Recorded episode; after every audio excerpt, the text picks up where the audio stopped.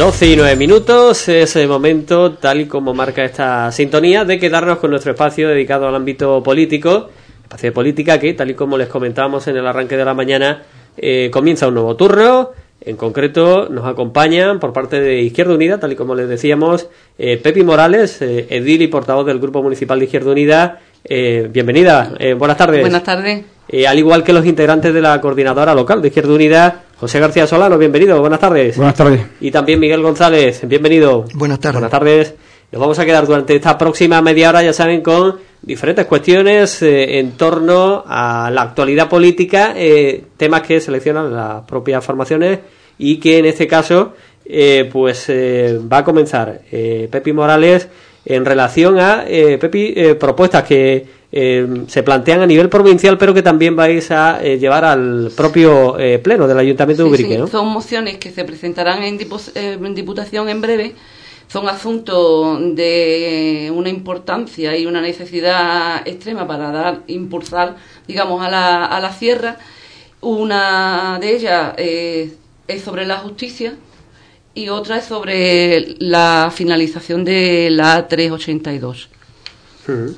Pues eh, eh, vamos con ello, ¿no? Si te parece, Sí. vamos con esas dos. Eh, Izquierda Unida lleva a la, a, la, a la Diputación, como te he comentado, para que la Junta consigne partidas para la finalización, para que se termine de una vez por todas la A382 con carácter de urgencia. Desde Izquierda Unida se critica y se ha criticado el cambio de postura repentino, porque ha sido de una manera repentina, del Partido Popular respecto a esta infraestructura, que quedó patente en la respuesta ofrecida por la consejera a una pregunta de una parlamentaria nuestra en la Junta de Andalucía. Izquierda Unida va a pedir y pedirá el respaldo del Pleno de la Diputación Provincial de Cádiz a la proposición de Izquierda Unida por la que se insta al Consejo de Gobierno de la Junta de, de Andalucía a que con carácter de urgencia se consignen las partidas necesarias para complementar las obras de los tres tramos que faltan de la A382, desde Arco de la Frontera hasta Antequera, en el menor plazo de tiempo posible. En su día quiero hacer eh, recordar a los oyentes que Izquierda Unida Ubrique llevó a pleno tanto eh, este mismo esta misma eh, este mismo asunto a- al pleno ubriqueño y se aprobó también por un- unanimidad pero que volveremos a presentarlo ya por, por- el, cambio de, gobierno andaluz. Izquierda Unida critica el cambio de postura repentino, como ya he- hemos dicho, del Partido Popular respecto a la financiación de la autovía A382 que va desde Jerez a Antequera, que quedó eh, patente el pasado 26 de febrero, digo fechas para que aquellos que quieran comprobar lo hagan, en la Comisión de Fomento, Infraestructura y Ordenación del Territorio del Parlamento andaluz. Así, lamentamos que el PP no ha tardado ni 100 días en cambiar de discurso. Y recuerdo que la respuesta a la pregunta de nuestra parlamentaria, Inmaculada Nieto, sobre el futuro de esta autovía, la consejera del- de, este ramo dijo que en el PISTA 2020, o sea, en el Plan de Infraestructuras para la Sostenibilidad del Transporte de Andalucía, se entiende que esta infraestructura no es del todo necesaria, vemos el cambio de opinión, vemos el cambio de discurso y que dicho proyecto figura como condicionado a que se alcancen los niveles de tráfico que lo justifiquen. Es decir, todo lo contrario al discurso que hacían en la campaña electoral y estando en la oposición en la Junta de Andalucía. Izquierda Unida considera, desde Izquierda Unida se considera y consideramos que parece que el Partido Popular ya se, ha olvidado o tiene poca memoria de la campaña electoral, de las iniciativas presentadas por sus propios compañeros de la provincia a favor de esta utopía, como por ejemplo citábamos las declaraciones de julio de 2017 del entonces parlamentario autonómico y secretario general del PP en Cádiz, eh, Antonio Saldaña, en las que se refería a esta misma autovía, a la 382, como una infraestructura fundamental para poner en conexión dos provincias limítrofes, como son la provincia de Cádiz y la provincia de Málaga, creando entre ellas una malla logística de importantes y beneficiosas consecuencias económicas para el conjunto de los gaditanos y para el conjunto de los malagueños, puesto que entre los puertos de Algeciras y Málaga se mueve el 90% del volumen total de, mercancías que salen o llegan por Andalucía vía marítima. También desde el punto de vista turístico, esta infraestructura mejoraría, todo esto lo decía eh, cuando estaba en la oposición, mejoraría la calidad de Cádiz y Málaga, Málaga, como destino, dado que la Costa de la Luz y la Costa del Sol acaparan alrededor del 70% de todos los viajes turísticos que, que Andalucía recibe anualmente. De igual manera, aludimos a las declaraciones de la, del señor Saldaña en las que afirmaba que, entrecomillado, porque es lo que dijo, lo que no cabe duda es que se trata de una carretera que mejoraría en gran manera la calidad de, vida de miles de gaditanos y gaditanas que viven en los municipios de la Sierra de Cádiz, los cuales disfrutan en la actualidad de peores vías de transporte que el resto de los andaluces. Un discurso totalmente distinto, como podemos comprobar, y he dado fecha para que se puedan comprobar lo puedan comprobar los, los oyentes.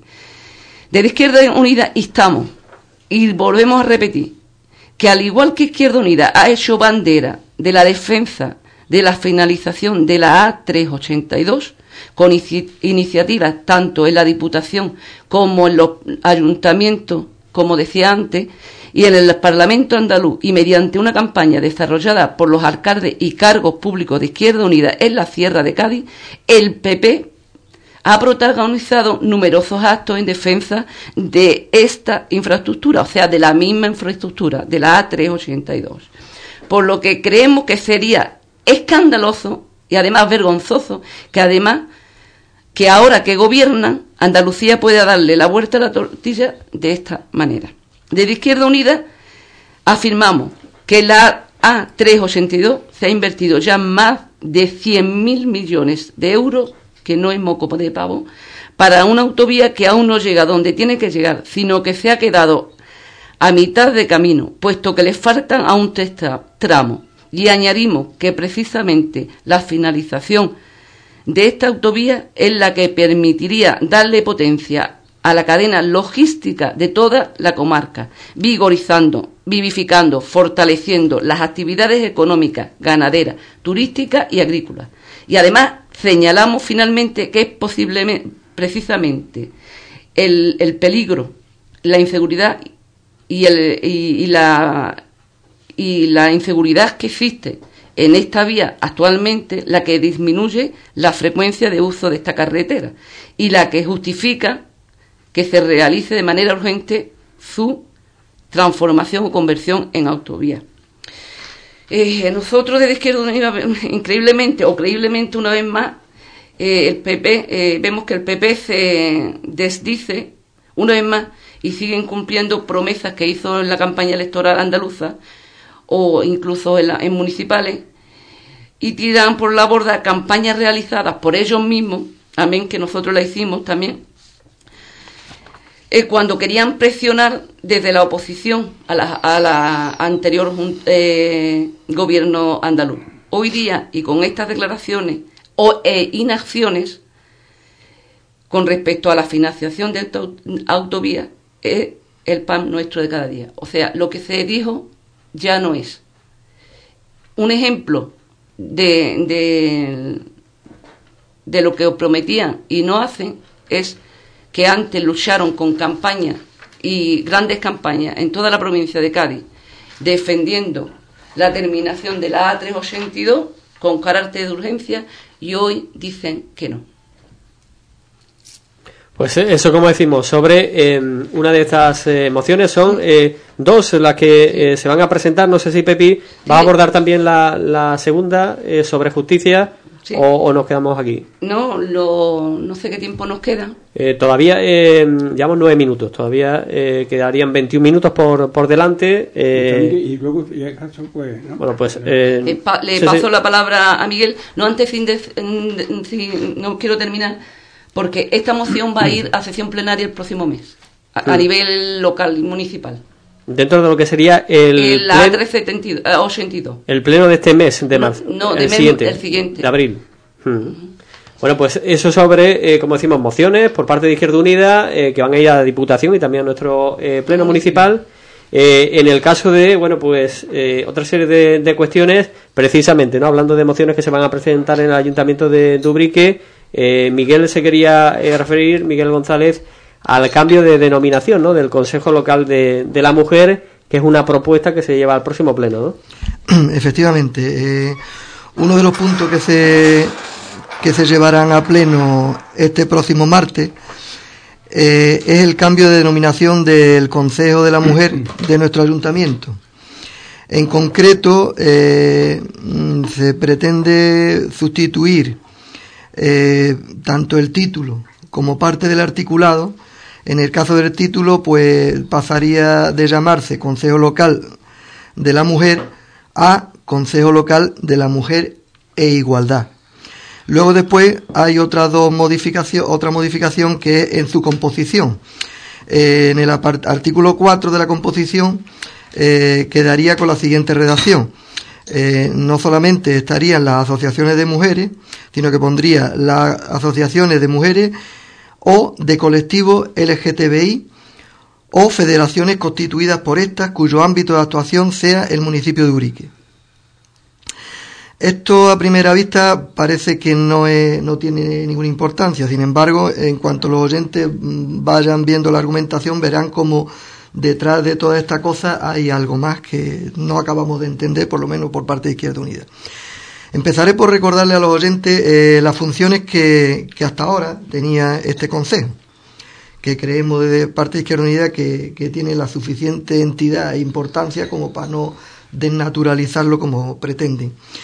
Eh, en el artículo 2 decía eh, que los fines del Consejo de la Mujer de Ubrique son ofrecer un cauce para propiciar la participación de las mujeres a través de las asociaciones, federaciones de mujeres y entidades de desarrollo social de Ubrique, proponer conjuntamente soluciones a problemas concretos de la mujer y la iniciativa necesaria para conseguir la efectividad de los proyectos a desarrollar por la Consejería de la Mujer o equivalente, elaborar memorias del Consejo, fomentar asociacionismo entre las mujeres, promoviendo la integración de grupos y asociaciones de mujeres de Ubrique y promover y facilitar e impulsar la solidaridad y la cooperación entre ellas. Estimular la cooperación de las distintas administraciones y entidades implicadas en el desarrollo de la mujer para una mayor eficacia y coordinación de los recursos a escala municipal dentro de las funciones de informe y propuesta Colaborar en la promoción de campañas, proyectos y otras actividades relacionadas con la problemática de la mujer, que sean promovidas por la Administración local o administraciones u otros organismos. Fomentar la participación entre las mujeres del municipio. Crear a propuesta de la Presidencia o de una cuarta parte de los integrantes de este Consejo cuantas comisiones de trabajo se consideren oportunas en beneficio de este colectivo, para lo cual se podrá contar con personas que asesoren sobre el tema de trabajo, formular propuestas e iniciativas a los órganos competentes y cualquier otra actividad que suponga beneficio para el desarrollo de todos los aspectos de las mujeres de la localidad. Bien, una vez leídas estas funciones de este Consejo, tenemos que decir que durante estos cuatro años que llevamos de legislatura, al igual que en la legislatura anterior a esta, Dicho Consejo no ha sido capaz de aprobar ninguna iniciativa propia propuesta por alguno de sus miembros, salvo la iniciativa que se llevó a cabo de la servilleta, que su trabajo costó, que costó bastante trabajo eh, hacerles ver la necesidad de, de aquella iniciativa. Se ha limitado en la mayoría de los casos en realizar dos actos al año uno en el Día contra el Maltrato de la Mujer y el famoso día 8 de marzo. En lo que se da lectura a un comunicado que sale de la Diputación y que nadie más se salga del guion. Eh, han pasado cuatro años y por parte de Izquierda Unida, en reiteradas ocasiones, eh, en este Consejo se han hecho propuestas. En concreto, se ha propuesto la feminización del callejero local. No en plan genérico, sino con propuestas concretas, de calles concretas y de cambio de calles concretas. Y la contestación por parte de la presidencia de ese consejo siempre ha sido la misma. Lo estamos estudiando, lo estamos viendo.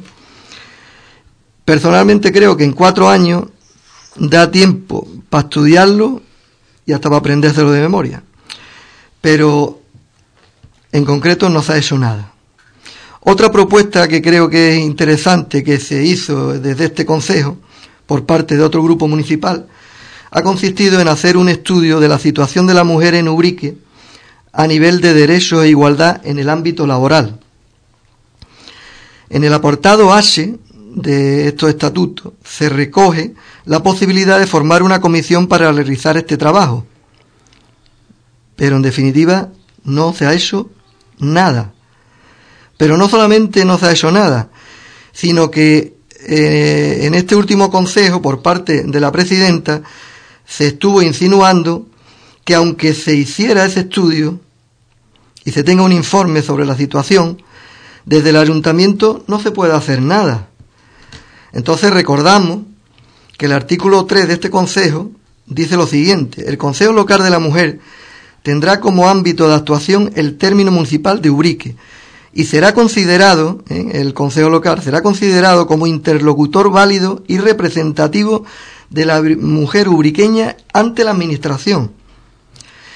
Creemos, por parte de Izquierda Unida, que el simple hecho de dar a conocer la problemática de la mujer ubriqueña, mediante ese estudio que se podía haber hecho, tan solo el hecho de su publicación y conocimiento en el ámbito local sería suficiente para poner en marcha propuestas de soluciones a dichas problemáticas, que son específicas de Ubrique.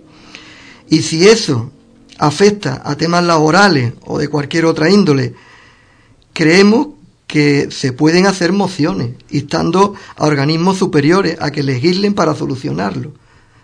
Lo que no podemos de ninguna de las maneras pensar que un ayuntamiento representativo de todos los ubriqueños y ubriqueñas se diga que el Consejo de la Mujer no puede hacer nada. Eh, en resumen, que dada la inacción de este Consejo a pesar de la tarea tan grande que se puede plantear, ya que las metas que se propone el feminismo son tan interesantes y algunas tan a largo plazo, desde Izquierda Unida creemos que este cambio produce una desnaturalización de los objetivos y de los fines de este Consejo que no benefician a la problemática concreta de la mujer y la igualdad, como tampoco visibiliza la problemática concreta del colectivo LGTBI que merecería de por sí otro consejo específico. Hay que recordar también a los oyentes que Izquierda Unida fue la primera organización política del Estado en crear un grupo LGTBI y por las libertades sexuales en el 1994 los frentes en los que luchamos desde Izquierda Unida son por la defensa de la educación respetuosa con la diversidad, contra la discriminación en el trabajo, por la visibilidad lésbica, el pleno reconocimiento de los derechos de las personas transexuales y contra la LGTB-fobia. Un colectivo que necesita explicarse para ser respetado es un colectivo llamado a revolucionarse, a propagar el compromiso con la libertad, con la emancipación propia y del conjunto de la humanidad.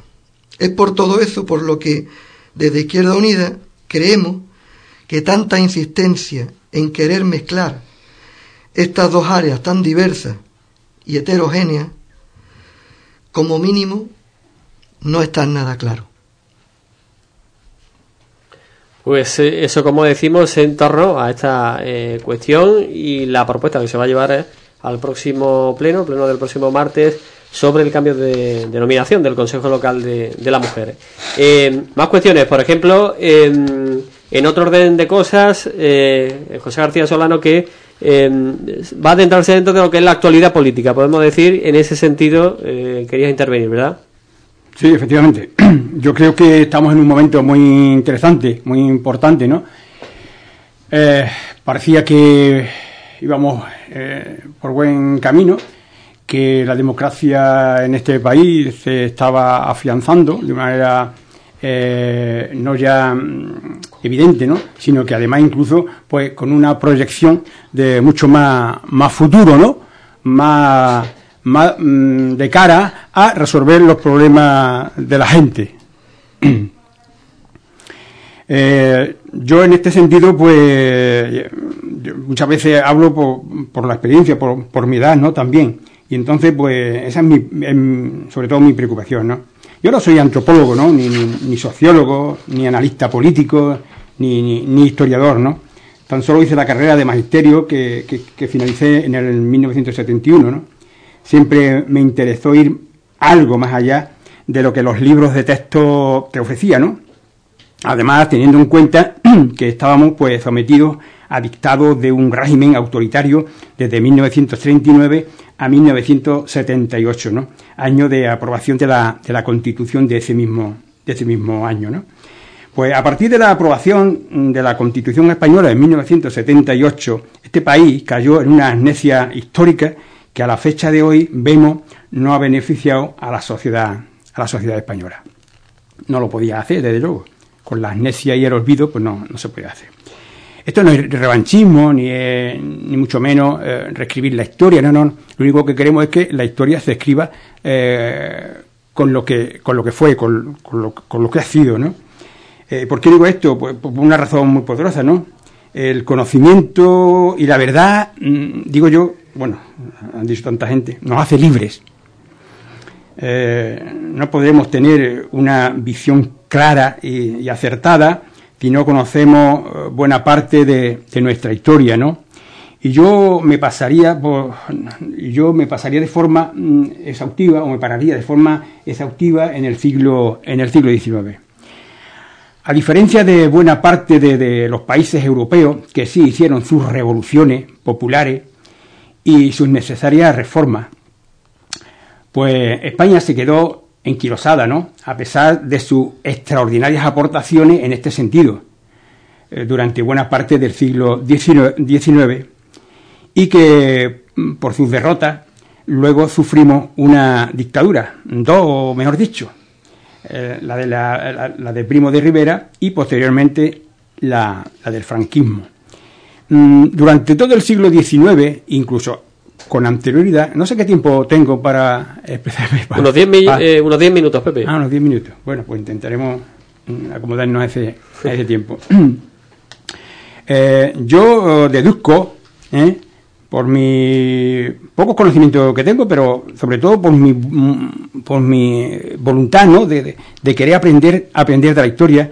Y yo creo que el siglo XIX nos revela a nosotros pues un alcance de, de conocimiento que muy difícilmente podremos tener si solamente, eh, pues, lo único que, podemos trascender en la, en la historia, pues lo poco que se ha podido decir en, en este caso en del siglo del siglo XX que en realidad mm, lo que se ha dicho ha sido eh, tan escaso y tan y tan contraproducente en este sentido que en los libros de texto y en la enseñanza, en la enseñanza pública, pues no se ha hecho ninguna revelación eh, clara, concreta del hecho histórico en sí que se ha vivido en este país, ¿no? Yo creo que eso es lo que nos conduce en buena manera a los comportamientos que hoy estamos viendo en una deriva eh, muy conservadora, una deriva incluso ultraconservadora, en una, en una deriva incluso de querer como rememorar o mm, volver a un periodo totalmente eh, desastroso para, para, este país, ¿no? Como, es, como fue eh, la dictadura franquista. Bien, pues yo tengo que echar mano porque muchas veces se habla del ejército, se habla de los generales, pero claro, nosotros en el siglo XIX tuvimos unos excelentes generales, un ejército que estaba impregnado por ese em, eh, periodo en la que la masonería era muy importante, que aquí salió a relucir también ayer el hecho de la diferencia entre Portugal y España, que eran tan, tan, tan próximos y tan diferentes. Y es que en Portugal, a diferencia de, España, el ejército eh, colonial en, las colonias portuguesas e incluso dentro del mismo Portugal se había, se había ¿cómo digamos? fortalecido en esa, en esa dinámica de la, de la masonería, ¿no? Y eso es un espíritu liberal, ¿no? La diferencia entre, entre eh, Portugal y España. De hecho, ellos están ahora mismo recaudando unos beneficios democráticos, unos beneficios incluso económicos y sociales, fruto precisamente de, de, de, esa avalancha o de ese sentir eh, liberal que nosotros que teníamos en el siglo XIX. Nosotros tendríamos que, que, nombrar pues a Prin, a Espartero, a Mariana Pineda, a Torrejo, a Riego, gente que eh, dentro, muchos de ellos dentro del ejército, pues estaban impresos de ese conocimiento, de ese liberalismo, ¿no? Que miraban hacia, hacia el pueblo y veían que a este pueblo pues le faltaba esa libertad de, de, de, poderse expresar y de poder acceder a los recursos económicos y sociales de este país, cosa que eh, siempre ha habido muchas trabas, ¿no? Y, yo digo que igual que en, Portugal, a diferencia de Portugal, que estaba impreso de, ese conocimiento, de ese mm, ímpetu del liberalismo, más que nada por, por, la, por la masonería, que en ese periodo, en el siglo XIX, España también eh, gozaba. Sin embargo, eso se fue mm, transformando de tal manera que la masonería se deja a un lado y lo que entra a formar parte lo que había constituido desde el, desde el siglo XVI y XVII en España es el nacionalcatolicismo, con lo cual eh, la religión tenía un peso muy importante, de hecho aún lo tiene, ¿no? No como en aquel, en aquel entonces, pero, pero sí era verdaderamente influyente, influyente. Eso es lo que transforma o trastoca el, mm, eh, la, dirección, el, proyecto de, de, nuestro país, pues hacia un liberalismo, hacia una democracia, hacia una democracia eh, liberal y progresista, ¿no? Claro, ahora mismo todo esto se pone en cuestión, pero claro, se pone en cuestión con dos o tres frases muy, muy recurrentes en donde algunos muy mal intencionadamente pues se envuelven en banderas y en colores y, aquí la razón mm, se olvida, ¿no?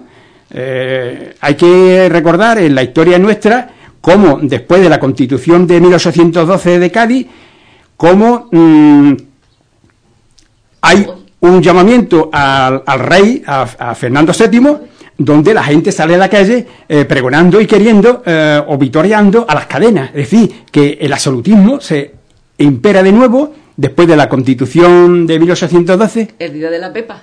hoy mismo estamos hablando precisamente, precisamente. No fue la mejor constitución que pudiéramos tener, pero sí eh, supuso un, un rompimiento de la tradicional absolutismo que habíamos sufrido en este, en este país. Yo la verdad que, ya te digo, yo no soy ni historiador, pero me gusta pues andar en la historia pues porque te revela muchas cosas que difícilmente vamos a poder entender si no tenemos ese mínimo conocimiento.